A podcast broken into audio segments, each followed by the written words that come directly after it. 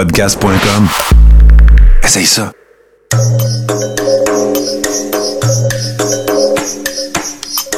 Bienvenue dans le podcast Sur la Terre des Hommes. Pour profiter au maximum de l'expérience du podcast, prenez quelques minutes pour aimer notre page Facebook. Vous pouvez aussi nous suivre sur Twitter au Sur la Terre des Hommes podcast et sur Instagram au Sur la Terre des Hommes podcast. Si vous possédez un iPhone, prenez une minute pour nous laisser un avis. Ainsi, vous allez faire grimper le podcast dans le moteur de recherche. Finalement, si vous voulez encourager Sur la Terre des Hommes et obtenir des épisodes exclusifs, vous pouvez contribuer monétairement sur la plateforme patreon.com. P-A-T-R-E-O-N.com. Recherchez sur la Terre des Hommes et pour seulement 2 par mois, vous y aurez droit. Le podcast peut désormais débuter. Bienvenue sur la Terre des Hommes.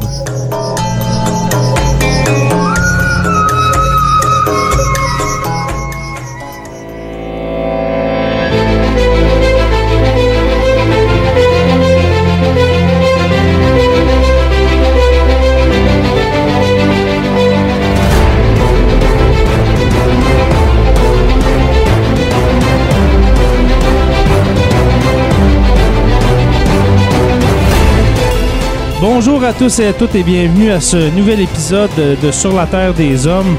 Un épisode conventionnel avec euh, Joe Saint-Pierre, dit le prof, comment vas-tu? Hey, ça va bien, Jay, comment ça va toi? Ça va super bien, mon ami. J'ai des nouvelles lunettes. Excellent. Je n'ai plus. Ouais, euh, ça, il y avait de quoi changer, je comprenais pas c'était quoi Ah, regarde, je suis un homme nouveau. euh, ça faisait des mois que j'avais des problèmes de yeux. J'avais comme. euh, mes, mes yeux, euh, j'avais mal rendu à la fin de journée parce que moi, je porte des verres de contact. Et puis, depuis plusieurs mois, ça n'allait pas bien. Et puis là, j'ai. Ça, c'était plus à jour. là. Non, c'est ça, là. Ça... Tu sais, tu quand tu sens, je sais pas si t'as déjà eu des verres de contact, mais quand tu les sens dans tes Hmm. yeux, ben c'est pas Non. bon, c'est pas bon signe. Fait que euh, je suis allé m'acheter des lunettes Moi, parce que je sais pas si vous voyez, les gens qui sont en live vidéo, j'ai des petits yeux, hein, fait que je peux pas porter de verre de contact, fait que j'ai toujours eu des lunettes, euh, malheureusement.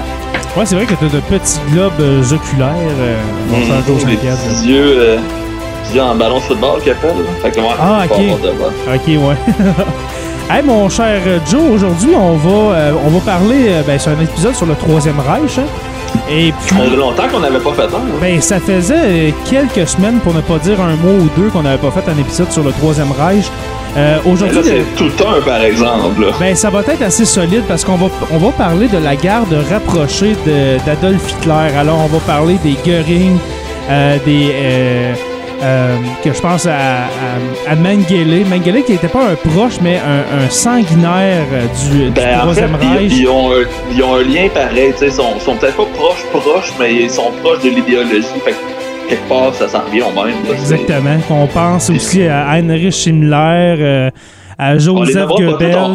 On, va pas brûler nos punches parce qu'il faut quand même garder un petit suspense pour ceux qui écoutent. Ben, quand même, mais j'ai pas fait ton top 10 parce qu'on va parler de l'article que tu as écrit euh, pour ton site web, euh, jonathanleprof.com. Euh, un excellent Là, article. Ça a l'air que t'étais pas d'accord avec mes choix en plus. Non, là. non, je suis pas d'accord pour ton, pour ton premier. Ah ouais, t'es pas d'accord avec Himmler? Non, ben, Himmler, c'est mon deuxième. Mettons, mon premier à moi, mettons, avec mes valeurs, ce n'est pas euh, Heinrich ben, Himmler. J'ai bien hâte de voir ça. On va pouvoir aller s'obstiner un peu. Puis pour ceux qui écoutent, euh, que ce soit en live ou euh, en podcast, en, en différé, euh, dites-vous que quand on parle des nazis puis qu'on parle d'Hitler, Hitler, je le compare toujours à l'arbre qui cache la forêt. On a toujours en tête que c'est Hitler le pire. Ouais. Oui, probablement, mais derrière Hitler, il y en avait des aussi pires, sinon plus. Et c'est de eux qu'on veut parler aujourd'hui parce que si Hitler avait été tout seul, il n'aurait pas été capable de faire les atrocités qu'il a faites. Absolument Fait on va aller voir vraiment les hommes de l'ombre, hommes et femmes, parce qu'il y a quand même aussi une femme dans notre top 10. C'est Hey, pas n'importe qui. Je la connaissais pas, celle-là. On va en parler, mais on dit pas son Ah, nom. Mais je la connaissais pas, chose. ce- cette femme-là. C'est en fait c'est la femme nazie la plus célèbre. là. C'est a- après Eva Braun, mettons, là, qui était la, la blonde femme d'Hitler.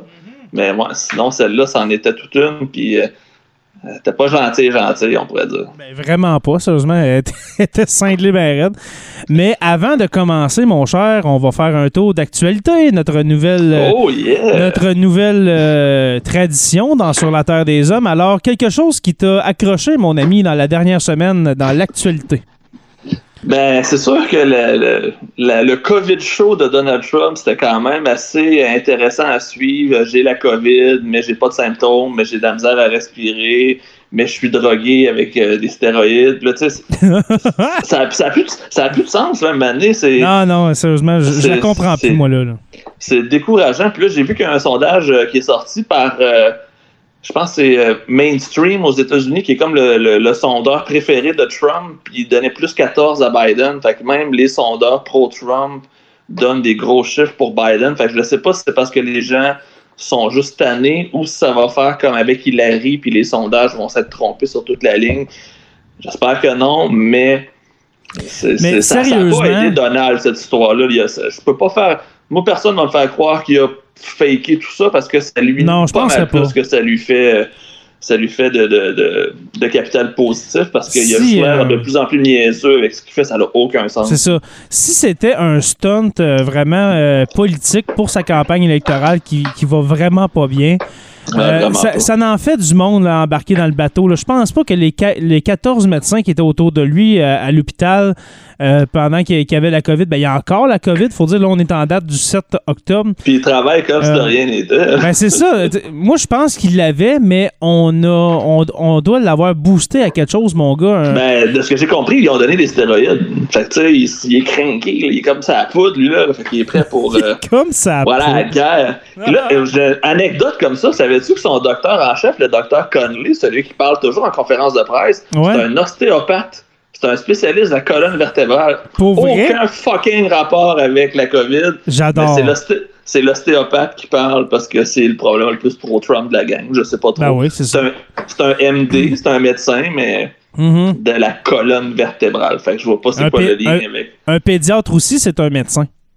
Puis, Ouais, euh, c'est pas au pédiatre que je vais demander euh, de me soigner pour la COVID-19, on s'entend. Exactement. Même s'il voilà. y a peut-être une petite base de santé, mais je veux dire, n'importe qui peut aller lire sur Wikipédia tant qu'à ça. Exactement. Hey, juste rappeler aux gens qui, euh, qui écoutent ce podcast, eh bien, sachez qu'en ce moment, nous enregistrons devant nos patrons. Alors, il y a quelques patrons qui sont présents. Il est, on- il est 9h moins quart, le, dans le fond, euh, c'est ça, euh, 20h43. Et puis, euh, merci aux patrons qui sont là pour euh, nous écouter.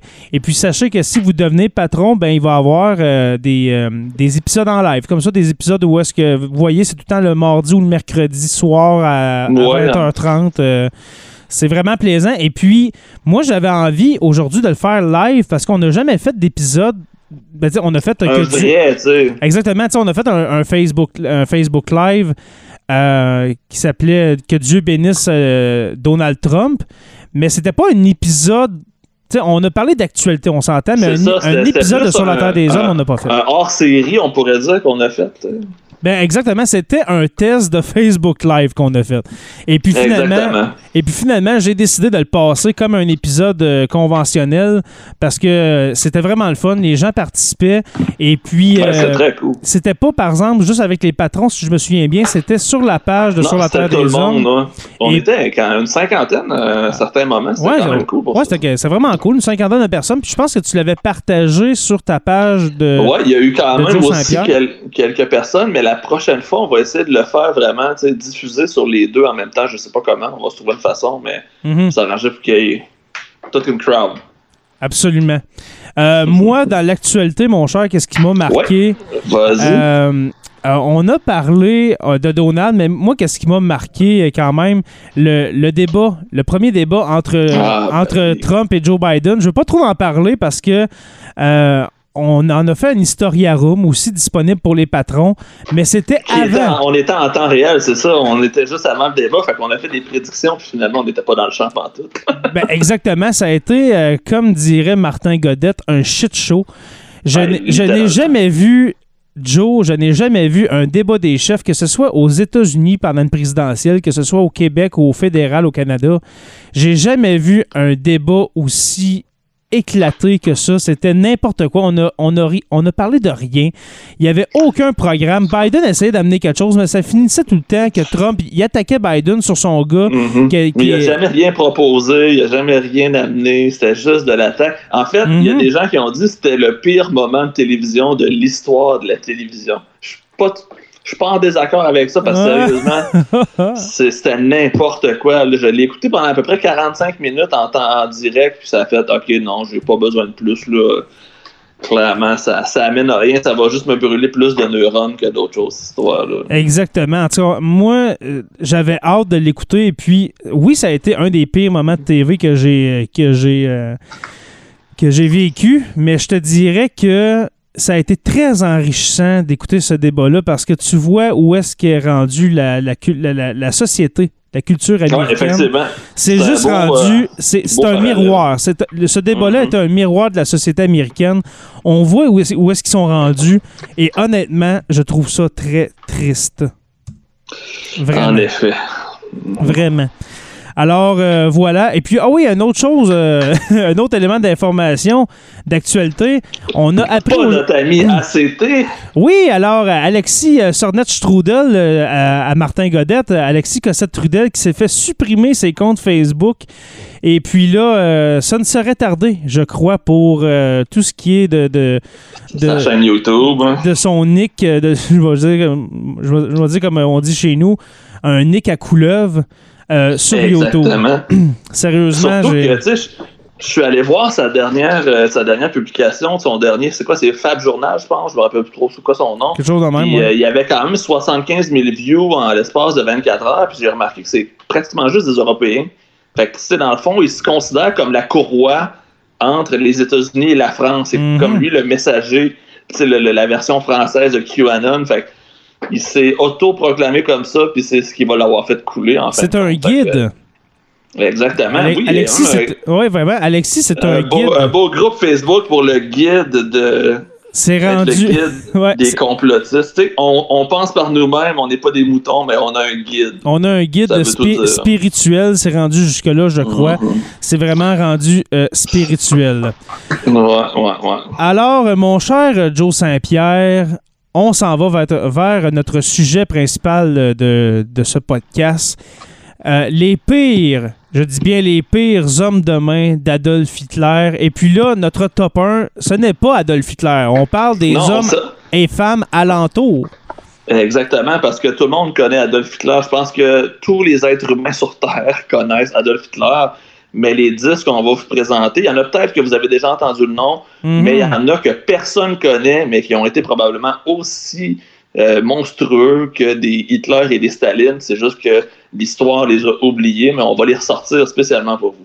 Oui, exactement. L'histoire les, les, les, les a complètement oubliés parce que sérieusement, Joe, il y en a là-dedans que je ne connais pas, euh, dont un que j'ai hâte que tu m'en parles. Je j'en parle pas tout de suite. C'est pas le c'est pas le numéro 10. Alors, on va y aller euh, en ordre du numéro 10 jusqu'au euh, jusqu'au premier. Et puis moi, en même temps, je vais te dire si je suis d'accord ou non avec ton, avec ton top 10. excellent. Avec ton top 10. Alors, le- ton dixième qui est Joachim von Ribbentrop. Peux-tu nous faire un portrait et puis je, je vais, euh, je vais renchérir par, par après. Qui est Joachim von Ribbentrop, mon cher? C'est probablement le gars, justement, qui est le plus low profile de la liste. C'est le gars qui a été le plus contesté. Il y a beaucoup de gens qui ont commenté puis qui ont dit qu'ils se Mhm. demandaient pourquoi lui était là. Parce que c'était le ministre des Affaires étrangères d'Adolf Hitler et c'est lui qui a signé le pacte germano-soviétique avec, euh, avec Staline. Fait que c'est lui, dans le fond, qui a permis à Hitler de pouvoir avoir les mains libres pendant un certain temps en Europe. Et c'est lui qui a convaincu tous les Européens, tous les grands dirigeants des grands pays occidentaux Ça va bien, ça C'est ça, qu'il y avait des intentions positives, que Hitler c'était correct, qu'il Mhm. faisait rien de mal. Fait que c'est comme lui qui a endormi tout le monde. Ça a été le grand manipulateur euh, de, du Troisième Reich. Fait que grâce à lui, les pays européens, la Société des Nations ont toutes baissé leur garde. On a eu confiance en Hitler parce que Ribbentrop disait Inquiétez-vous pas, ça va bien aller, il sait ce qu'il fait, c'est rien de mal. Il a vraiment été Mhm. le gars qui a préparé la manigance. Fait que c'est lui, dans le fond, qui est comme un des principaux responsables parce qu'on lui a fait confiance. Le gars, c'est un gars qui avait une certaine crédibilité. Puis au final, il a endormi tout le monde. C'est un bel écran de fumée. Et il a permis ensuite à Hitler de faire ce qu'il voulait. Fait que pour cette raison-là, je l'avais mis en dixième position. C'est aussi lui qui a signé la- l'alliance de l'Axe avec l'Italie et le Japon. Fait que Ah, oui, c'était vraiment absolument, oui. c'est le négociateur de, euh, de Adolf Hitler. Fait que c'est un homme très, très, très puissant qui avait beaucoup d'influence et c'est aussi lui qui a fait des plans à savoir quel pays on attaquait en premier, de quelle façon. tu sais, la, la game diplomatique, c'était vraiment lui qui la faisait. Puis Mm. il a réussi sur toute la ligne. Il a été, euh, il a été exécuté euh, après Nuremberg, parce c'en est un qu'on a été capable d'arrêter puis de, traduire en justice. Mm. Euh, moi, je te dirais, euh, Ribbentrop, euh, Ribbentrop, je, je- je suis d'accord avec sa dixième position, mais euh, moi, je te dirais, dans- mettons, là, si, on avait fait, euh, si on avait à faire un top 10 des pires hypocrites, il serait numéro 1. Parce que Ah, justement, il était dans l'ombre. Il était dans l'ombre euh, du Troisième Reich, Von Ribbentrop. Comme tu dis, le, le- le- le célèbre pacte germano-soviétique. Il faut, il faut être fort, Joe. Il faut être très diplomate pour réussir à endormir Staline et puis Churchill. Sérieusement, j'en reviens pas. Je- J'en C'est pas qu'il en- réussi ça. Endormir le pétain, ça avait l'air quand même pas si difficile à voir comment il a capitulé vite, mais sinon, pour, euh, pour Churchill, justement, puis Staline, ça, ça Mm. pouvait pas être. euh, je comprends pas à quel point ça a été facile pour lui. Fait que clairement, il était convaincant, il devait être charismatique, je sais pas. là, je- Absolument.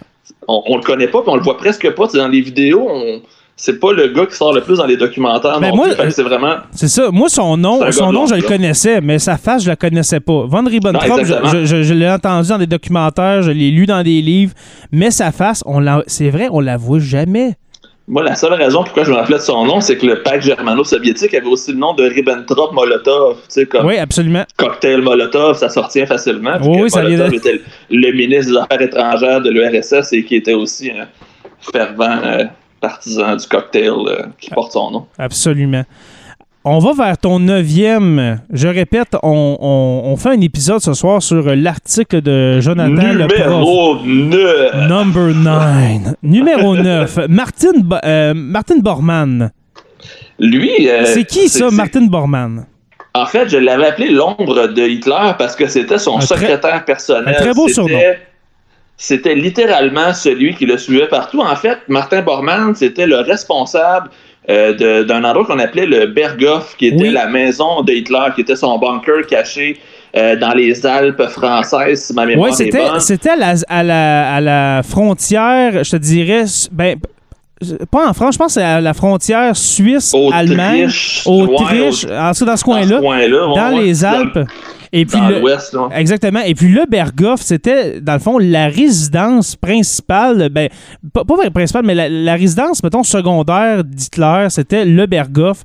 Et puis, euh, C'est son chalet, si on veut. un ça. chalet, hey, écoute, c'est tellement beau, le Berghof, même s'il il s'est- il s'est passé des affaires euh, vra- vraiment sanguinaires dans cet endroit-là, des, des, des, des, des accords qui ont été signés, des plans qui ont été faits pour euh, justement faire Des tomber gens qui ont dû être exécutés aussi.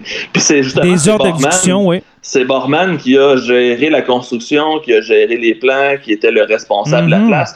Et personne ne pouvait s'approcher d'Hitler sans passer par Bormann. C'était vraiment l'intermédiaire. Fait que tous les proches dignitaires nazis, tous les personnages importants du régime, peu importe c'était qui, avaient souvent à passer par Bormann pour être capable de parler à Hitler. Fait que c'est quand même lui qui contrôlait l'agenda euh, du dictateur. Fait que ça lui donnait un pouvoir incroyable.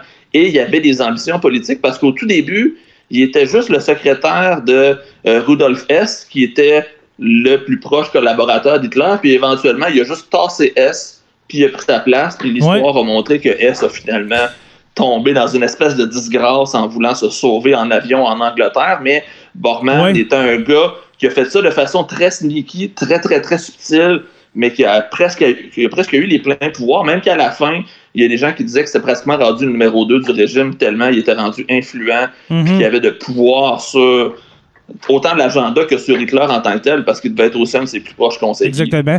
Mais moi, je dirais, tu sais, Martin Bormann, euh, numéro 2, oui, mais il y avait plusieurs numéro 2 A, B, C. On s'entend, on s'en Mhm, va, va vers là, mais euh, pour plusieurs domaines du Troisième Reich, ben, on peut dire tout ce qui est, mettons, logistique autoritaire, c'est Martin Bormann. On va aller Ah ouais, plus vraiment. tard, justement, vers les camps de concentration. C'était c'est? Exactement. Hitler avait vraiment bien dispatché sa job. Il savait exactement qui devait faire quoi pour faire fonctionner la machine. Puis c'est, ça a été sa force, justement, puisqu'il était capable de trouver, je vais dire les bonnes personnes dans le sens négatif. Il a trouvé Bon, les oui. plus cruels ou les pires pour faire les jobs qu'ils voulaient. Puis ces gens-là, ils ont trop bien fait. Mhm. Et ça a donné les conséquences qu'on connaît aujourd'hui. Exactement, parce que là, on parle de Martin Bormann, mais on va en parler de d'autres qui, qui s'en viennent. Je ne vais pas les brûler, mais vous allez voir, comme tu dis, euh, chacun a sa job à faire. Il n'y en a pas un qui fait deux affaires. C'est vraiment, tout tu t'occupes de ça. Et puis, euh, ils s'en ont euh, occupé majestueusement, mon cher. Euh, Tu sais, quand on prend Borman, juste une dernière chose, quand on Oui. prend Borman puis Von Ribbentrop, c'est pas eux qui ont fait littéralement les horreurs. Ils ont pas tué, ils ont pas massacré. non, mais, ils ordonnaient, par ils exemple. ont mis la logistique pour le faire. C'est eux qui ont permis de se réaliser. Fait que c'est aussi pire que la personne qui tire sur la gâchette quand t'es la personne qui a tout placé et qui juste après ça à tuer. T'es le plus responsable de la gang. Fait que, tu sais, Von Ribbentrop et Bormann, c'est deux qui sont vraiment contestés dans ma liste parce que, justement, tu sais, dans les faits, ils n'ont pas été, ils ont pas rien fait de cruel, mais ils ont tout planifié. C'est aussi pire que qui Exactement. le fait. Exactement. Puis tu vas voir tantôt mon numéro 1, pourquoi justement, il n'a pas tué personne, mais d'après moi, c'est un des, des- des- des pires responsables euh, de la Deuxième Guerre Ah, je mondiale. pense que je sais où ce qu'on s'en ouais, mais dis-le pas. Euh, Est-ce a... que c'est celui qui aime raconter des histoires? Ouais, c'est lui. Ah, ok, ouais. Ça- C'est le personnage, ouais. Joe, là, ce personnage-là qu'on va parler tout à l'heure, j'ai tellement hâte d'arriver à lui, mais c'est le, tant qu'à moi, là, c'est un des pires êtres humains du 20e siècle. de l'histoire. De- Ah, ou de l'histoire. Mais C'est un tantôt, dégueulasse. mais la raison pour, pourquoi je l'ai placé là, c'est qu'il a choqué un donné, puis il est tombé en disgrâce, puis il a perdu, dans le fond, son, son, Son lustre. lustre. Ouais. Mais c'est c'est principalement pour ça que je l'avais placé plus bas, mais le top 10, ça aurait tellement pu aller dans tous les sens, mais ok, on va, on va en reparler Ouais. on a, on a le prochain, le... Ah, oui, on a quelqu'un? Oui, on a Mélissa l'oppresseur qui dit euh, Ouais, les psychopathes peuvent être très brillants. T'as tellement raison, Mélissa. C'est des, c'est des gens très brillants, les, le- ceux qui, qui souffrent de cette pathologie. Ton numéro 8, number 8, euh, Joe, je le connais pas. Il s'appelle Oscar Paul Dirlewanger. Dis-moi, s'il te plaît, c'est qui Oscar Paul Dirlewanger? Parce que, honnêtement, là. Une chance que ça fasse me dit rien parce que cette nuit, je vais faire des cauchemars. Parce que C'est euh, le pire des désaccès de- du, du Troisième Reich. Ah, en fait, les, na- les nazis avaient une division qui s'appelait la 36e division SS, Mhm. qui était tous les soldats et tous les, euh, les membres du parti nazi qui avaient été exclus pour conduite, euh, tu sais, je sais pas, euh, emprisonnement ou cruauté, ou tu sais, les, affaires les plus atroces, mettons, qui étaient Les pas gros délits. par le régime, les gros délits, ben on les envoyait dans cette unité-là, puis c'était l'unité, dans le fond, des repris de justice des prisonniers. Tu sais, euh, Oscar, c'était un pédophile récidiviste. Il a violé de multiples jeunes filles à Ah. répétition. Puis on l'a nommé à la tête de cette division-là parce qu'on les a envoyés pour traumatiser, pour faire peur, pour aller vraiment dans les villages et C'est- euh, le meute, là. bordel. Sérieusement, t'envoies la 30e divi- division, là, on dirait t'envoies une meute de loups. C'est c'est des, exactement ça. total. Ça, c'est quand tu voulais faire passer un message, tu envoyais cette gang-là qui faisait les pires atrocités, et après ça, ben, la population était littéralement traumatisée, puis les nazis pouvaient avancer sans problème parce que tu voulais pas te faire passer dessus par la 36e division SS. Mais Joe, est-ce qu'il faut être assez désaxé pour penser à créer une division militaire de la sorte? Là? Tu dis, Ben, hey, on en crée une, là, c'est pour des- mettre ça- des dedans. C'est ça. Hey, on se dit, là, on, va- on, on fait une division militaire, ça va être des meurtriers, des violeurs, des pédophiles. On envoie ça dans les villages. Faut-tu être fucké sérieusement pour penser La, à faire bonne nouvelle, la seule bonne nouvelle, c'est que euh, voyons, euh, notre ami euh, Di- Dirla Ouais. Il a été euh, tué, il a été lapidé en fait par des prisonniers libérés d'un camp de concentration. J'adore Il ça. est arrivé en 45, il a été arrêté par les prisonniers qui venaient de se faire libérer par les Américains, qui Mhm. l'ont battu à mort. Fait que, tu sais, il a eu la fin qu'il méritait parce qu'il a clairement commis des atrocités vraiment incroyables et euh, il n'a jamais mis euh, aucune once de remords tout le long. C'est pour ça que c'était encore plus intense parce que c'était le plus dé- le plus cinglé de la gang, puis on l'a mis à la tête de la Mhm. division la plus cinglée pour faire la job la plus dégueulasse et il l'a fait malheureusement euh, presque à la perfection. Exactement. On a Mario Drouin qui nous demande, ben, qui dit la, la Légion étrangère ne les aurait même pas engagés. Trop débile. Effectivement. T'as absolument raison. Numéro 7, number 7, là, on tombe dans mes cordes. Hermann Göring. Ça commence à être plus difficile à faire le top parce que sérieusement, j'ai ouais, là, là. longtemps. Puis je vais, j'ai quand même des. La raison pourquoi j'ai mis Hermann Göring en septième, premièrement, Hermann Hermann Göring, c'est un, un héros déchu euh, de l'Allemagne. Ça a été un pilote euh, hyper euh, populaire. Ça a été, dans le fond, le numéro 2 de la Première Guerre mondiale après le Baron Rouge. euh, C'est très dont ça, j'allais dire. Il est, il est dans la même catégorie que le Baron Ben, en Rouge, fait, c'est quand le. Baron Rouge est mort, c'est devenu le numéro un. Tu sais, C'était toujours lui qui était dans l'ombre du Baron Rouge. Puis quand le Baron Rouge est mort, c'est devenu le chef de l'aviation. C'est devenu vraiment le, le leader de cette gang-là. Mhm. Et il a toujours gardé cette idée-là de revenir avec la Luftwaffe, avec le- la, la- la division aérienne de l'armée allemande. C'était ça son rêve. C'était Mhm. vraiment ça pour lui.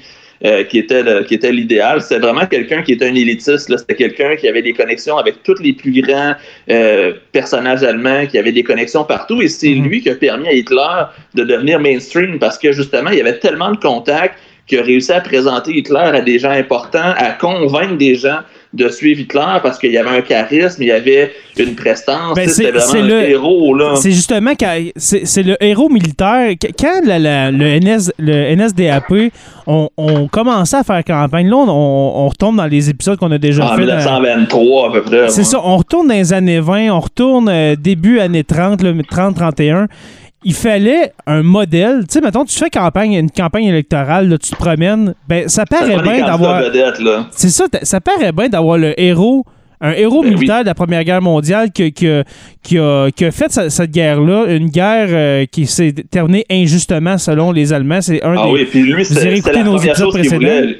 Il voulait se venger de ça. Il n'a jamais accepté que les dirigeants allemands aient choqué parce que lui, dans le fond, jusqu'à la toute fin, il était prêt à attaquer, il était prêt même à mourir pour la cause. Mais quand la, trêve de l'armistice est arrivée, il l'a pas accepté. Il a décidé de continuer quand même, même si ses généraux ils ont dit que la guerre était finie. Fait qu'il a, il a fini ça un petit peu en queue de poisson, notre ami Göring.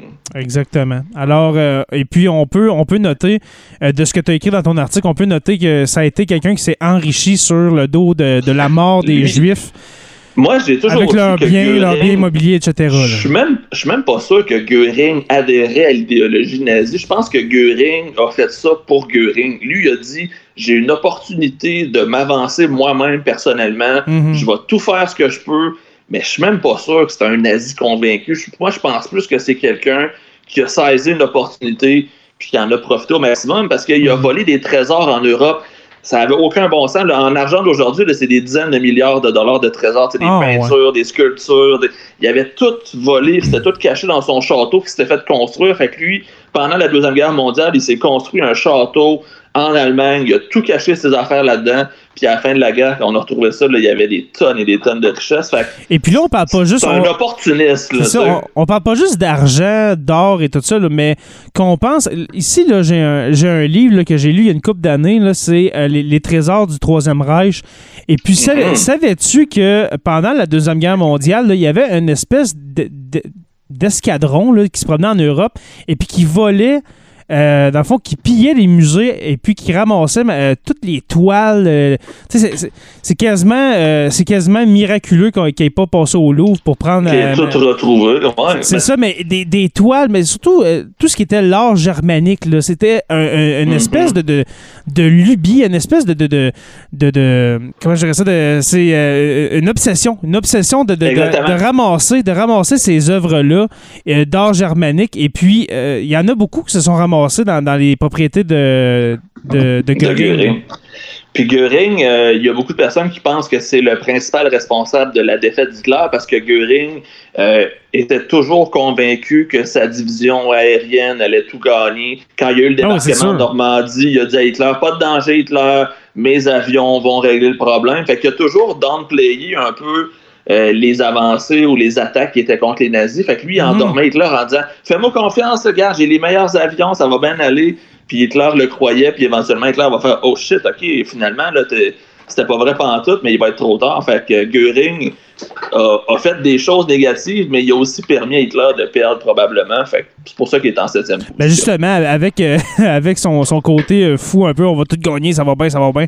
Ben justement, ça, ça, un, ça a amené la c'est un perte. drogué notoire aussi. Il était accro à la morphine et à plusieurs autres euh, psychotrope parce qu'il Mm. s'était fait tirer une balle hein? dans les parties intimes euh, pendant, la deuxième, guerre- pendant la Première Guerre mondiale. Mais Pendant- c'est pas, pas vrai, c'est pendant le push de Munich. Euh, il s'était fait tirer dans l'aine, dans la cuisse, puis il y a des gens qui pensent que c'était aussi probablement dans, dans la fourche, comme on dit. Fait que Oh. c'est pour ça qu'il se, il se shootait à la morphine euh, quotidiennement. Ça va pas faire de bien. Ben, Ouais. une balle dans la fourche, non, c'est pas. non, c'est pas C'est pour ça qu'il a tilté de même. Exactement. En parlant justement de, de- de- d'addiction à la morphine et autres, euh, et autres euh, médicaments, euh, Hitler aussi était pas mal shooté euh, de, de, Ben, en fait, de- le docteur parts, Hitler, que, que j'ai pas mis dans la liste, mais que j'aurais pu, a inventé la recette du crystal meth parce que Hitler Exactement. se faisait donner du crystal meth pour prendre ses décisions parce que Hitler faisait du Parkinson, a, dé- a déjoué des attentats, mais a été blessé. Mhm. Fait que son docteur, il faisait un mix de coke slash amphétamine slash on sait pas trop quoi. Exactement. Et c'est comme ça qu'Hitler était capable de fonctionner. Fait que quand t'es accro sur le crystal meth, on s'entend, tu dois prendre les meilleures décisions militaires pour Ah des non, attaques sur des.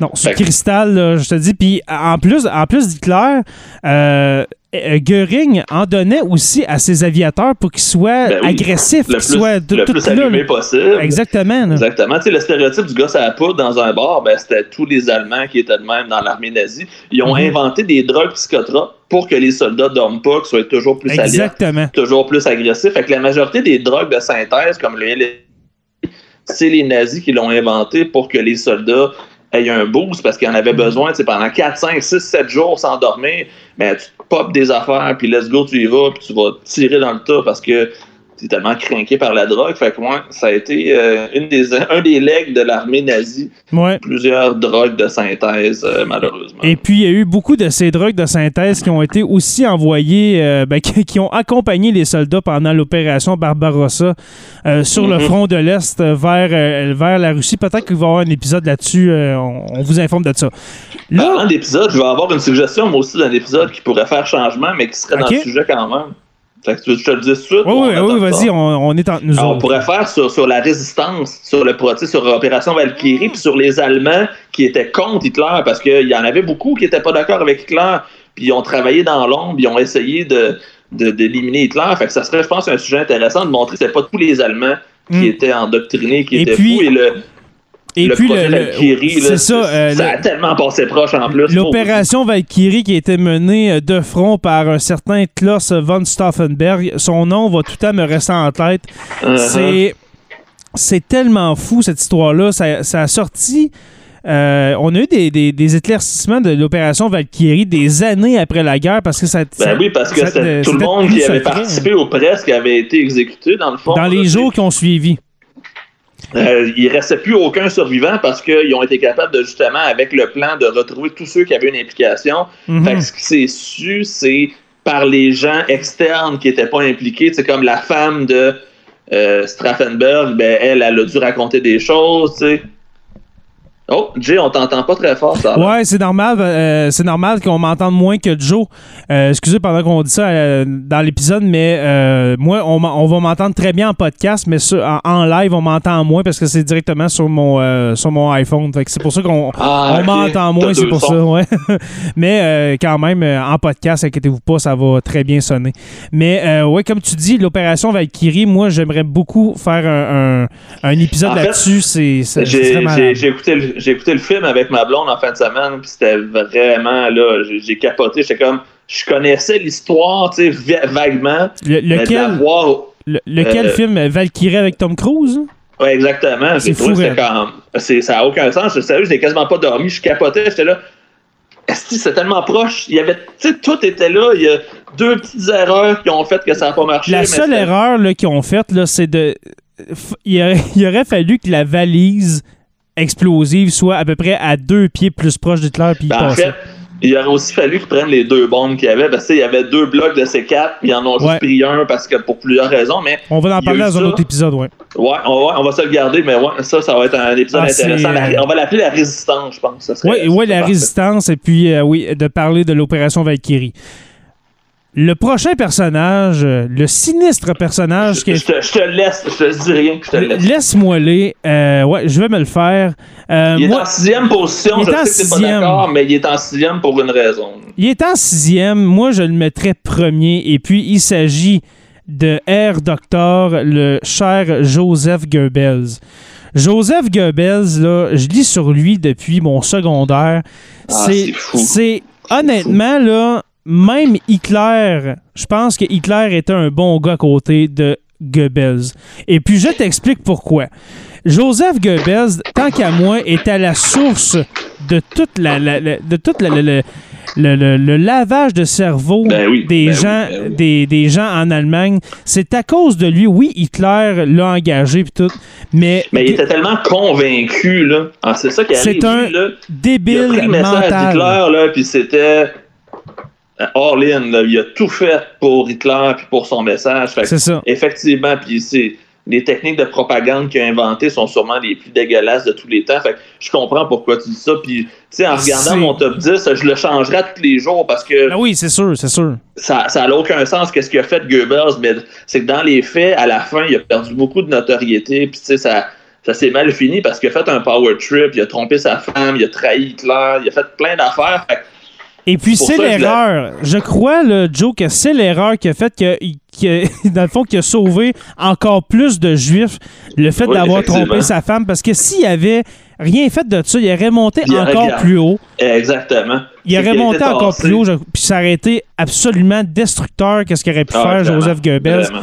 Parce que Joseph Ça, parce Goebbels, qu'il a couché avec une actrice euh, populaire de l'époque. Fait qu'il a fait, il s'est pas une groupie, comme on dit. ouais, ça doit être une groupie parce qu'avec la face qu'il a, Joseph Goebbels, je te, je te dis là, oh, je- il, il Il ressemble. était difforme en plus, il, il avait une jambe plus courte que l'autre, il boitait. il- Ben, il- c'était un il- raté. phys- physique- Exactement, c'est un, un, un artiste raté, un journaliste raté, un, c'est un nerd qui avait pas d'amis, qui était vraiment hyper rejet, qui avait jamais été accepté dans une gang. Fait que quand il a vu une ouverture, il a foncé, puis il a tout fait pour être le, être le chouchou, là, être le meilleur de Parce que celui qui- Exactement. qui- Tu sais, mettons, là, t'es un Joseph Goebbels, t'as pas d'amis, personne t'aime, t'es bon dans. T'es t'es- t'es mauvais dans tous les jobs que tu fais, et puis là, tu tombes. Sauf haïr les juifs. Sauf que t'as une des passions, c'est d'haïr, c'est d'haïr les Juifs.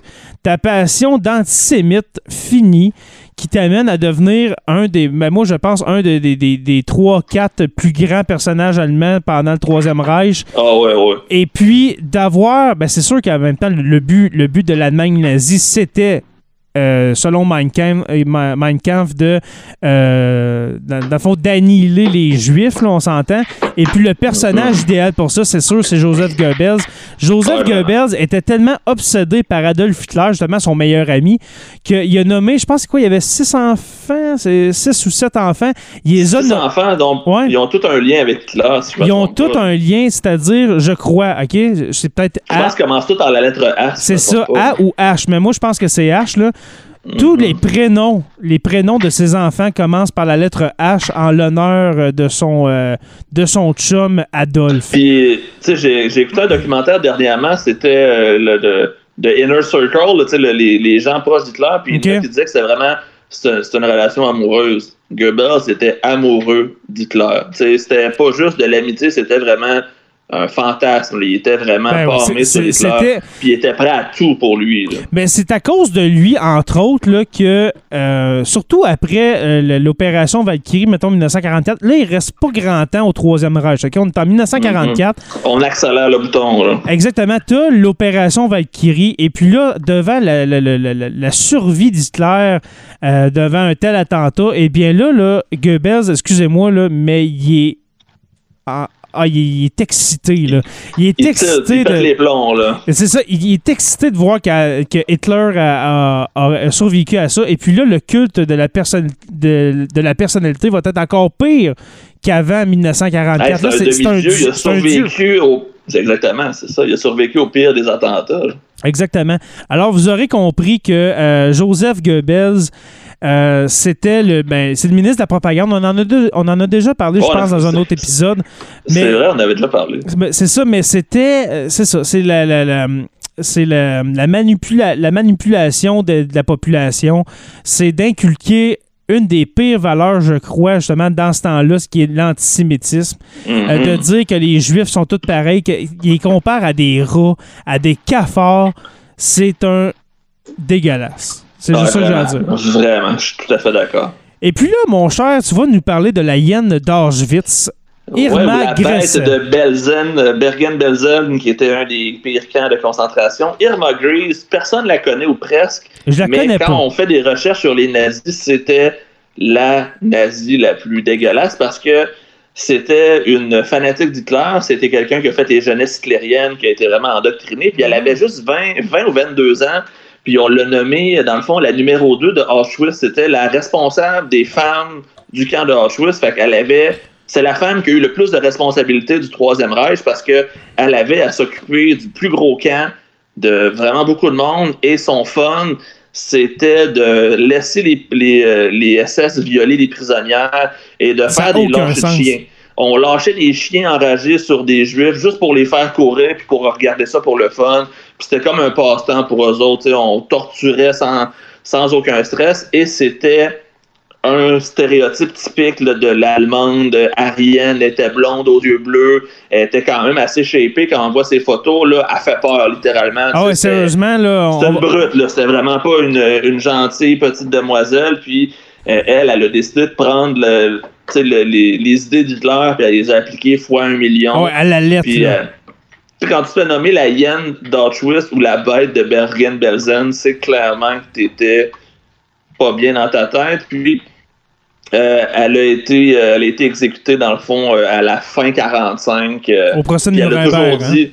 Elle s'est pas rendue à Nuremberg, je pense, si je Ok. me trompe pas. C'est un procès différent parce que les gens qui étaient dans le camp de mémoire ont été jugés d'une autre façon, là, je me trompe peut-être. Puis elle a toujours dit qu'elle était fière de sa shot, puis si elle pouvait recommencer, elle ferait exactement la même chose. Ah, c'est- Aucun regret. C'est vraiment. C'est quelqu'un, en fait, qui a été endoctriné par la propagande de Goebbels, probablement. Exactement, exactement. Ça, c'est c'est un résultat concret de la politique de, antisémite de, de Goebbels. Elle, elle a, elle a embarqué à 100%. Mm. Alors, un, un triste, un triste sort pour euh, Irma Gresset. Euh, Grèce ou Gresset, en tout cas, mon allemand, euh, vous comprendrez. Je m'en ai dit mais je, je pourrais pas te Ouais, alors, euh, c'est ça, la hyène, la hyène de Auschwitz. Je la connaissais pas, alors euh, non, c'est c'est pas quelque chose de. de, de- de- douce. Non, c'est ça. Et puis, c'est ça. Je, je, l'inviterai pas à aller prendre un verre, Irma. Euh, là, on tombe dans du gros calibre et puis Ouais, là, là, c'est, là, le, le Ouais. top 4, sérieusement, là, on aurait pu le. le on aurait tu pu. les quatre sont quasiment au même niveau parce que les Ouais. quatre ont travaillé ensemble. C'est quatre qui sont pratiquement là, interreliés parce que t'en enlèves un des quatre, puis le restant s'effondre. Fait que les quatre ont vraiment permis Ouais, c'est ça. De, de- de l'atrocité des nazis. C'est le ça. C'est les quatre, c'est les quatre barreaux de la chaise, euh, honnêtement. Le Et Big puis- Four, là. Ouais, c'est ça. Et puis ton euh, number four, c'est Adolf Eichmann. Euh, Adolf Eichmann qui était, euh, dans le fond, de- selon tes recherches, et puis, euh, dans le fond, qu'est-ce qu'on en sait, c'était lui qui a, qui a mis en place, qui, qui s'assurait que la solution finale, dans le fond, la solution, la solution finale, c'était euh, l'annihilation, c'était le, le- justement la, la- le meurtre- L'extermination de tous les Juifs d'Europe. C'était euh, celui, de- justement, l'homme de bras euh, qui s'assurait que... On l'appelait le, le logisticien parce qu'il se faisait donner les Oui. ordres. On lui disait il faut que tu fasses telle affaire. Il partait puis il s'en allait tu sais, organiser ça. Fait que lui, Mhm. c'était un nazi convaincu. C'était quelqu'un qui voulait vraiment bien faire puis qui a souhaité d'en tuer le plus possible.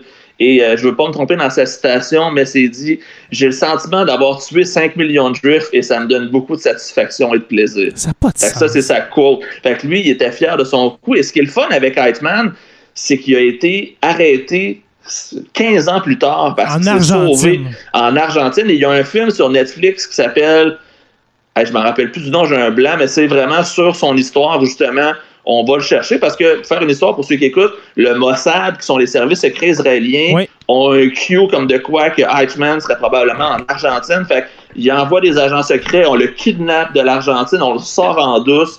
On l'a fait un procès en direct à la télé en 1960. Ça a été un gros, gros show.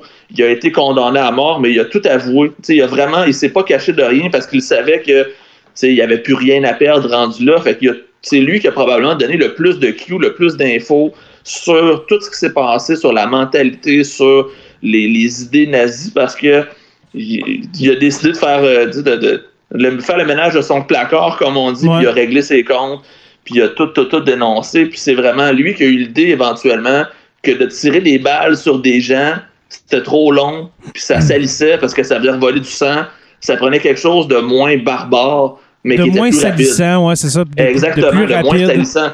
Pas parce qu'il voulait que ça souffle moins longtemps, non, il voulait juste de quoi qui traumatise moins les soldats, parce qu'il voulait pas que les soldats des SS ou les, les soldats de la troupe euh, des armées allemandes Ouais. soient traumatisés par les meurtres de juifs. Fait que ça prenait quelque chose de moins cruel, moins barbare, pas pour les gens qui meurent, mais pour les gens qui font subir, tu sais. dont, euh, dont les chambres à gaz, ça va être sous, euh, sous son égide. Exactement. C'est pas lui qui va inventer l'idée de la non, chambre non, à non, gaz, mais c'est lui qui va la dispatcher, qui va, il va l'industrialiser, il va carrément créer des usines de la mort pour tuer le plus de gens possible. Exactement. Et puis là, on va aller vers euh, justement ces personnages-là qui ont pensé aux chambres à gaz, aux moyens. En fait, on va, on monte, on va savoir son boss. Ah, Ouais, c'est euh, Opération Finale, oui, merci euh, Mario, c'est exactement ça. Opération Finale, le film sur Eichmann, Ah, c'est voir ça. Merci, Mario. Vraiment bon. Absolument. Euh, le troisième, euh, Reynard euh, Edrich. Je le connais moins, Heydrich. lui, euh, Heydrich. qui était considéré comme le boucher de Prague parce que en fait c'était le numéro 2 des SS puis le numéro 2 de la Gestapo. C'était lui qui était l'homme de main ou l'adjoint de, de Himmler. Fait que dans le fond, Ouais, Himmler et Heydrich ont travaillé ensemble tout le temps qu'ils ont pu parce que Heydrich a été assassiné là, en 41 ou en 42, mais avant ça, c'était vraiment les deux qui étaient ensemble. C'était les deux jeunes loups qui voulaient impressionner Hitler, qui voulaient vraiment prendre Mhm. des galons et ils ont inventé les pires atrocités. C'est eux qui, en fond, qui ont eu l'idée euh, de la solution finale, du génocide juif, des chambres à gaz. Toutes les atrocités nazies Exactement, ouais. ont passé par Heydrich. C'était vraiment le plus cruel de la gang. Puis c'est lui aussi qui était l'homme de main. C'est lui qui allait imposer les idées. Tu sais, Himmler pensait, Heydrich exécutait, puis Eichmann finissait la job. C'était vraiment ça le, le- le trio infernal. Et c'est aussi lui qui est responsable de la nuit cristal qui s'est arrangé pour euh, éliminer Ouais, le plus Kristall de Map, juifs là, ouais. possible. Exactement, Ouais. c'était lui qui était derrière tout ça. Et c'était aussi le chef de la Gestapo. Fait que c'était, c'était vraiment quelqu'un qui avait beaucoup, beaucoup de pouvoir. Fait qu'il a enlevé beaucoup d'opposants, il a exécuté des gens. Et c'était le SS par excellence. Et c'était l'arien par excellence. C'était un gars Mhm. blond, yeux bleus, shapé, athlétique. C'était vraiment le prototype exact de ce que Hitler décrivait dans son euh, dans sa race aryenne. Fait que je pense que c'est pour ça qu'il a pris du galon parce qu'on se disait c'est ça, c'est lui, c'est l'exemple de ce qu'on veut. Fait Exactement. on va le suivre puis on va y faire confiance. Et il a fait les pires atrocités, malheureusement. Il a massacré des villages complets, il a torturé des gens, il a fait exécuter. Il n'y avait aucune morale. C'était vraiment juste là, un gros dégueulasse. Ben justement, quand tu dis tu le surnommes le boucher de Prague, c'est que euh, il, a, il a- il a- il a torturé, il a, tué des, un village entier. Juste Euh, parce qu'il est. C'est ça, l'Idis euh, qui, qui Si je me de trompe pas, la raison pourquoi, c'est qu'il avait ri de son linge. Tu sais, il avait ri que, il avait juste insulté, je vais dire, là, euh, où il l'avait pas pris au sérieux, où il y avait eu quelque chose comme ça, mais Mhm. il a tellement pété les plombs qu'il a tué tout le monde dans le village sans exception. Ça n'a pas de bon sens. Mhm. Et puis là, on s'en va vers Ah. les deux premiers. Et puis. C'est euh, du gros stock, là. Là, c'est du gros stock parce que le numéro 2, c'était supposé être un sujet d'épisode. C'était, c'était le sujet, de base, dans le l'idée de ouais. base. Et puis, t'es arrivé avec Hey, est-ce qu'on fait. Le- les Il y en a hommes- d'autres, là, tu sais. Est-ce qu'on fait les hommes demain? Est-ce qu'on les fait toutes, euh, le tant qu'à faire? Et puis, le sujet de l'épisode aurait été Joseph Mengele, qui était euh, considéré, ben, qui était appelé l'ange de la mort. Les Juifs, C'est- un surnom, c'est un surnom qui a été donné euh, euh, par les Juifs à Joseph Mhm. Mengele. Qui est Joseph? Exactement. Dans le fond, qui est Joseph Mengele? C'est le docteur. C'était c'était un docteur euh, allemand que lui était, euh, je crois, c'était au, euh, au camp d'Auschwitz, euh, justement. C'était pas le médecin en chef, par exemple. Il y a beaucoup Non. de personnes qui pensent c'était juste un médecin, mais complètement désaxé. Il était comme. Il a eu les pleins pouvoirs, il pouvait faire les expériences qu'il voulait Ben, et il a testé justement. la science au maximum. Ben justement, euh, quand on quand vous, euh, on entend parler des pires euh, expériences qui ont été euh, faites sur les Juifs, eh bien, ça vient de la tête de, de, de, de cette, de cette bête-là qui s'appelle Joseph Mengele, euh, qu'on pense, par exemple, à l'injection de produits, de produits toxiques dans le sang des, des Juifs, juste pour voir qu'est-ce que ça fait. Les faire bouillir, c'est ça, les amputer, leur donner du froid, euh, leur mettre des choses dans les yeux pour voir si les yeux peuvent C'est ça. Faire bouillir, comme tu dis, faire bouillir quelqu'un, qu'est-ce que ça fait? Qu'est-ce que ça fait si un corps humain descend jusqu'à 28 degrés Celsius? Qu'est-ce que ça Qu'est-ce que fait? ça fait? si je prends un organe, puis je l'enlève, puis je le remets? Ouais. Qu'est-ce que ça fait si euh, tu fais les, les transfusions? Il a fait des tests de même, c'était vraiment un... 100% random, mais il y avait une fixation sur les Jumeaux. C'était vraiment ça qui était... Absolument. Il Et a, puis il les il a jumeaux... développé vraiment plein de choses. Moi, je vais te laisser, je pense que tu, tu le connais plus Ah non, j'ai lu sur Mengele, c'est fou, mais Mengele, mettons, pour les jumeaux, il y avait, euh, par exemple, la transplantation d'un jumeau à l'autre, voir euh, si ça faisait quelque chose. Il y avait, euh, il y avait aussi, qu'est-ce qu'il a fait avec des jumeaux? Euh, je pense que, je pense que, ben, comme on dit, il faisait euh, pour les adultes, il faisait accoupler jumeaux jumelles. Euh, il a Mhm. fait, euh, par exemple, pour En les fait, il voulait trouver les gènes pour en faire plus. Ben, justement. de faire que tant qu'à avoir des enfants, on va en faire deux de la shot qui sont pareils, on va faire des duos, on va faire une armée de fous. Puis il a essayé de trouver la façon justement de d'augmenter le taux de naissance de jumeaux. C'était ça son but. Il se disait, Exactement, plus il y a de jumeaux, plus il y a d'ariens, plus on est parti. là. Exactement. Et puis, c'est dur de, de- Comment je dirais ça? De, de, de réaliser que ce que Joseph Mengele a pu faire, mais ça, ça en fait partie. Euh, le pire, le pire, j'ai écouté ça, euh, j'ai écouté un documentaire il y a deux semaines en préparation de l'épisode. Celui que tu m'as envoyé, dans le fond, qui Ouais. est vraiment bon. hein. Euh, il y avait. Ça, ça me fait tellement mal au cœur de dire ça, mais il y avait une femme juive qui, euh, qui, a- qui a accouché à Auschwitz. Et puis, euh, Joseph Mengele a ordonné qu'on enlève le nourrisson à sa mère pour voir combien de temps un bébé survivait sans boire au- au- le lait de sa mère. Oh my god. OK? Ça allait jusque-là. C'est un détraqué mental. Il y avait, il y avait une maladie, ce gars-là. Je sais pas qu'est-ce qu'il y avait, là, mais c'est plus. C'est plus qu'être br- qu'être brainwashé, selon moi. C'est un débile. Puis il était, bri- il était brillant parce que ce qu'on dit pas, c'est que lui, s'en est sorti. Il y a personne qui l'a jamais arrêté. En fait, Justement. on l'a arrêté, mais il, a pas, il s'est fait passer pour quelqu'un d'autre. On l'a libéré. Il s'est caché en Amérique du Sud, puis il est mort là-bas. Fait qu'il a jamais payé pour les crimes qu'il a fait. De la liste qu'on a, c'est le seul qui s'en est sorti sans conséquence. Exactement. Joseph Mengele est décédé fin année 70, si je me souviens En bien. 79, ouais. En 79, à un âge vénérable. Et puis, euh, dans le fond, qu'est-ce qui s'est passé avec Joseph Mengele? Euh, en 1945, quand euh, l'Allemagne, le Troisième Reich a tombé, euh, lui, qu'est-ce qu'il a fait? Pour, il, s'est sauvé d'Auschwitz habillé en SS. Et puis, le, Mhm. le traitement qui était fait au SS, dans le fond, il était pas... il n'allait pas être jugé euh, au procès de On les considérait comme des exécutants, dans le fond. Exactement. Ils ont les ordres. Fait que c'était un, un simple soldat. Fait que c'est- je pense que c'est les Américains qui l'ont arrêté, si je me trompe. Oui, exactement. Alors, lui, il savait que s'il restait Joseph Mengele, il allait être traduit en justice. Ben pendant- oui, au gros Ça procès de la Nuremberg. ved- Ça a arrêté la vedette de Nuremberg. Euh, Absolument. Et puis lui, qu'est-ce qui a passé? Je m'habille en SS et puis je me sauve. Il est resté, je, je crois que c'est en... C'est euh, c'est pas en Allemagne, je pense c'est en Suisse, quelque chose comme ça. Il est resté en Suisse qu'il euh, il a quelques été années. deux ans, puis sa famille, je pense qu'elle était en Suisse ou en Autriche. Exactement. Parce il a été capable de retourner les voir par après, puis il a été capable de faire ben, ben, ben de la magouille. C'est ça, mais son histoire, c'est tellement fou parce qu'il s'est sauvé en Suisse. C'est, oubliez pas, c'est un docteur, c'est un chirurgien. Il s'est sauvé en Suisse. Il a travaillé comme, euh, comme aide dans, dans, une, euh, dans une ferme. ferme, je pense. Il ouais. travaillait dans une ferme. Il a travaillé là pour deux ans. Après ça, il s'est sauvé euh, sur un bateau en Argentine sous un autre nom. Il a pris un autre nom. Et puis, s'est retrouvé en Argentine, au pays euh, des exilés nazis. Ben, il- il- on en a parlé tantôt. Il y en a eu quelques-uns. Ben, en fait, il y Euh, aurait eu des contacts avec Eichmann, qui était aussi là-bas. Puis il y avait justement Ouais. plusieurs nazis qui étaient en train de reconstruire le parti. Puis quand Eichmann a été arrêté, c'est là que Mengele a paniqué, puis il s'est sauvé dans une autre place. Mais sinon, il y aurait peut-être eu la race qui aurait ramassé tout Il s'est sauvé. Là, là. il- c'est- exactement. Il a passé quelques années en Argentine, s'est sauvé au Panama et puis est Mhm. mort au Brésil, si je me souviens bien. Alors, lui, le Mengele, dans le fond, là, il, il est pas allé en prison, mais au moins, il a souffert. Moi, je me dis, là.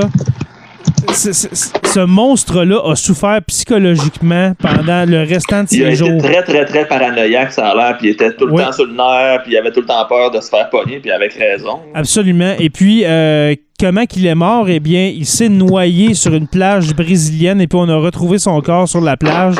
Alors, euh, c'est vrai, comme je viens de dire, c'est vrai qu'il n'a pas été jugé, euh, qu'il a pas été jugé, excusez-moi, Mengele, mais au moins, je, je me réconforte dans le fait qu'il a souffert psychologiquement pendant des années de temps. Mais en Dans fait, c'est euh, l'histoire, pendant 34 l'histoire, ans. le- au moins l'histoire le juge parce que tu sais, son histoire est ressortie, puis ça- il y a des films qui ont été faits sur lui, il y a même des chansons. Ceux qui connaissent le groupe de musique Metal Slayer, la tune Ouais. Angel of Death, c'est littéralement l'histoire de Joseph Mengele et toutes ses atrocités. Fait il, est- il est devenu il est partie de la culture populaire pour justement dénoncer tout ce qu'est-ce qu'il a fait. Absolument.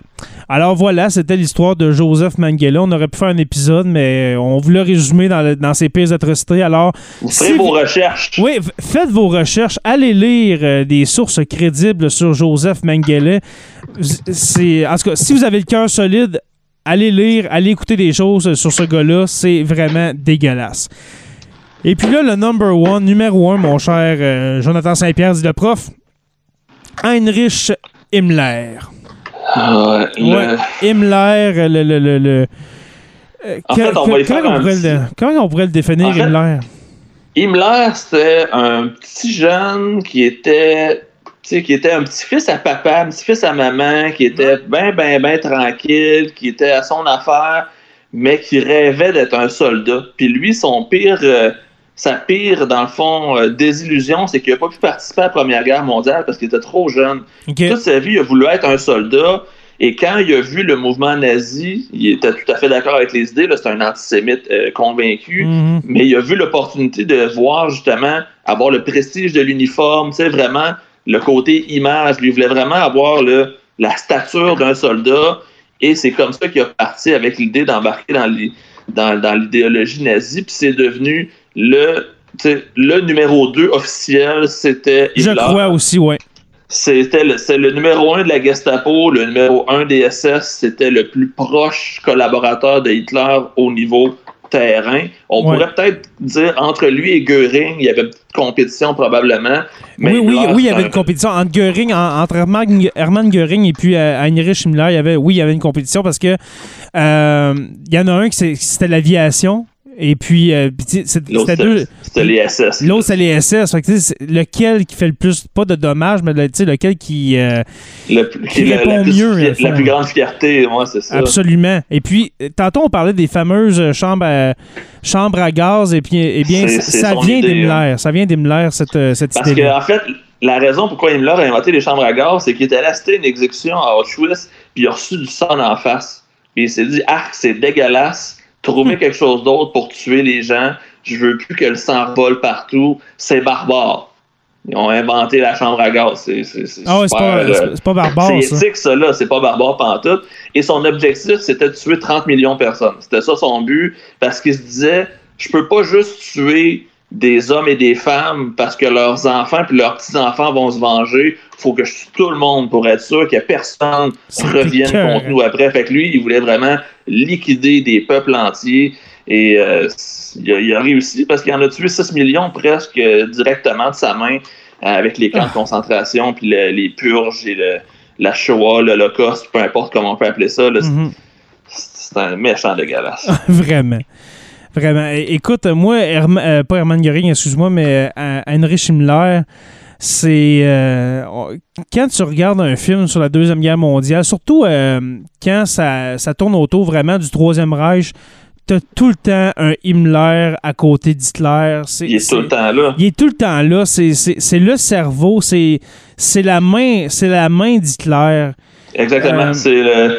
C'est le- l'exécutant. Sais, Hitler avait une idée, Himmler ça en allait faire ça. Ben justement, pour, euh, il, jamais, il a jamais obstiné. Tu sais, on peut dire, oui, c'est le numéro 2, mais il aurait pu avoir des, des, des visées, genre, je, je vais tasser Hitler. Non, c'est un non, autre que zéro. Il était convaincu, c'était un fanatique lui aussi. là. Il était, c'en était un autre qui était en amour avec Hitler. Il y avait vraiment des relations amoureuses avec Hitler tellement il était endoctriné dans le pattern, ça avait aucun bon sens. Puis Himmler, pour faire peut-être le petit ordre, Himmler Ouais. et Heydrich, qui est en numéro 3, prenaient les décisions. Après ça, aller voir Eichmann, le quatrième. Et Eichmann disait à Mengele, ben, va t'amuser. tu sais. Fait que les quatre ensemble ont, ont fait les pires atrocités, probablement, le- de l'histoire de l'humanité. Ça serait. Ouais, ça, Ça ça- serait pas trop, je pense, de dire que c'est les c'est le pire quatuor de tous les temps. ouais, absolument.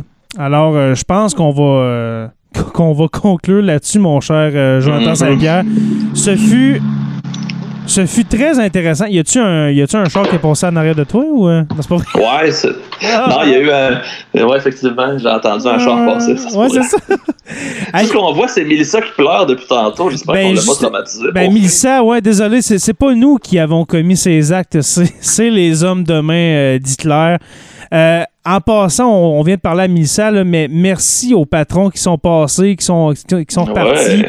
Euh, moi, j'adore, j'adore cette formule-là. Euh, Justement, Mélissa, oui, merci, super intéressant. Merci beaucoup, Mélissa Lepresseur.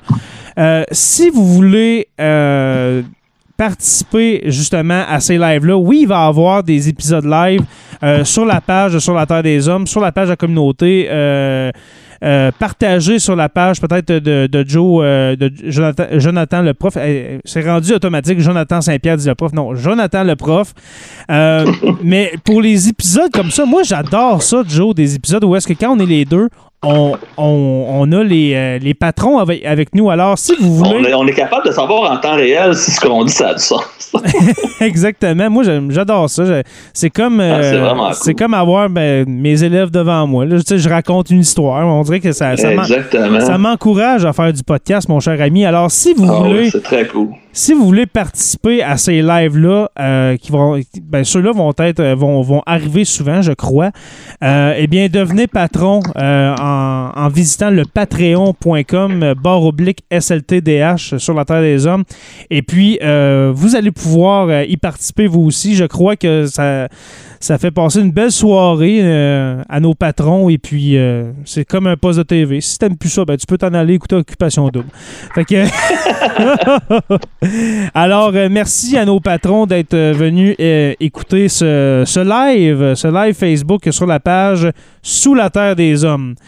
Alors, euh, merci, mon cher Joe. Merci à tout le monde. Et puis, merci. Toujours un plaisir. Yes. Alors, euh, avant de faire l'extro, je veux vous dire que la semaine prochaine, euh, on, va, on va recevoir Félix Rose, qui est le fils de Paul Rose, qui a été, euh, euh, comment dirais-je, impliqué. L'assassin de. Ouais, c'est ça, qui a été impliqué dans, dans l'assassinat euh, de, de Pierre Laporte pendant la crise d'octobre. Alors, euh, j'ai bien hâte de parler à Félix de, de son père et puis de- du mouvement du, du FLQ. De son oncle aussi, parce que c'est deux frères. qui Oui, étaient- Jacques, étaient hein, si je me souviens bien, Jacques Rose. Je crois que oui. Ouais. Alors, de savoir qu'est-ce qui s'est passé dans la tête de ces deux hommes-là pour en arriver à, à cette fin-là de, de- de- de- d'assassiner un, un- un ministre. Alors, euh, ça va on dit être... euh, assassiné, c'est sûr que. la- on va dire la mort d'un ministre parce que probablement que la vraie histoire, on la saura jamais. Exactement. tué, ou est-ce qu'il s'est tué en voulant se sauver? C'est ça. Alors, est-ce que, est-ce que, est-ce que c'est un accident? Est-ce que c'est un, assass- un assassinat euh, en règle? Eh bien, Félix va venir nous en Je sais pas parler. s'il va pouvoir répondre à cette question-là. Je pense Je sais pas. On va, on va essayer. On va essayer de, Tu vas essayer de le cuisiner? ouais? Non, on va essayer de la cuisiner. Est-ce que tu vas être là, toi, Joe? Est-ce que tu es libre? Je vais essayer, je vais essayer, j'aimerais ça. J'aimerais Ben, vraiment ça, ah parce oui, que c'est un sujet qui m'intéresse. Sérieusement, là, dans les épisodes là, qui. Dans les épisodes passés dans les derniers mois, et puis ceux qui s'en viennent, là. Euh, L'entrevue avec Catherine Fournier, c'était euh, quelque chose à vivre. Et puis celui Mhm. avec euh, Félix Rose, je le crois, le sera tout autant. Alors, ça va être pour souligner les 50 ans de la crise d'octobre. Euh, Déjà 50 ans. Ah, c'est 1900 fou, hein. 1970, ça n'a pas de bon sens. Alors, euh, ça va être pour la semaine prochaine. Alors, merci aux abonnés de suivre Sur la Terre des Hommes. On est disponible sur Apple Podcasts, Spotify, Google Play et YouTube au, Sur la Terre des Hommes podcast. S'il vous plaît, allez vous abonner si vous écoutez euh, le podcast, même si vous l'écoutez en podcast sur Apple Podcasts, Spotify. Allez nous encourager euh, en vous abonnant euh, sur la page, euh, ouais, dans le fond, sur le, le- le- le compte, dirais-je, de Sur la Terre des Hommes podcast.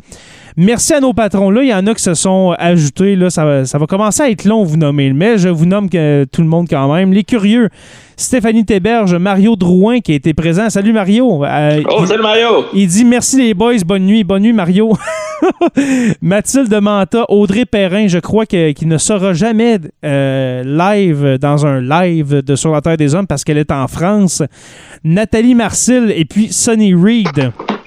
Les stagiaires, Olivier Sauvé qui est, qui est- qui est présent ou bien qui est passé. Euh, je l'ai vu tantôt. Oui, c'est ça, je l'ai vu moi aussi. Francis Furoy, Jean-Sébastien Lamarche, Martin Godette, Georges Dumais, Gabriel Landerman, qu'on n'a pas vu euh, ce soir. Normalement, il, il, devrait être là. jamais bien loin. Hein? jamais bien loin. Gabriel, Simon Robitaille euh, aussi. Claude Poirier, Christophe Wellens, Denis Chouinard, Stéphanie Paquette. Jade Rousseau et puis Mélissa L'Oppresseur qui, qui a dirigé le la modératrice. La modératrice, parce que Paumé, je crois qu'il est parti. Je sais pas s'il est encore là, Paumé, fais-nous un signe. Mais, merci, Mélissa, d'avoir commenté pendant le live. Euh, les historiens Benoît Caisse et Mathieu Roberge, et puis l'érudit Pascal Gassé. Alors, euh, il y a aussi le moyen euh, Alexis Cossette-Trudel pour nous encourager. PayPal me, PayPal me. Oui, paypal.me. Alors, paypal.me, SLTDH, si vous voulez pas, dans le fond, devenir patron et puis être obligé de payer 2-5 dollars par mois, et eh bien, vous donnez ce que vous voulez, et puis on est content. Une petite contribution pour euh, le temps qu'on met là-dessus, et puis euh, nous montrer que vous, que vous appréciez notre podcast. Exactement. Je, vous invite à rejoindre la page Facebook Sur la Terre des Hommes, la communauté.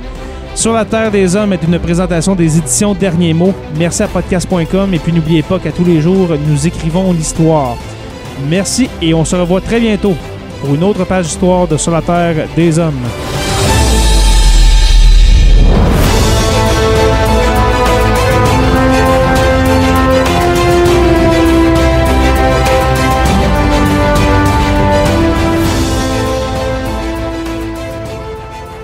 Membre de la famille H2O Web Media.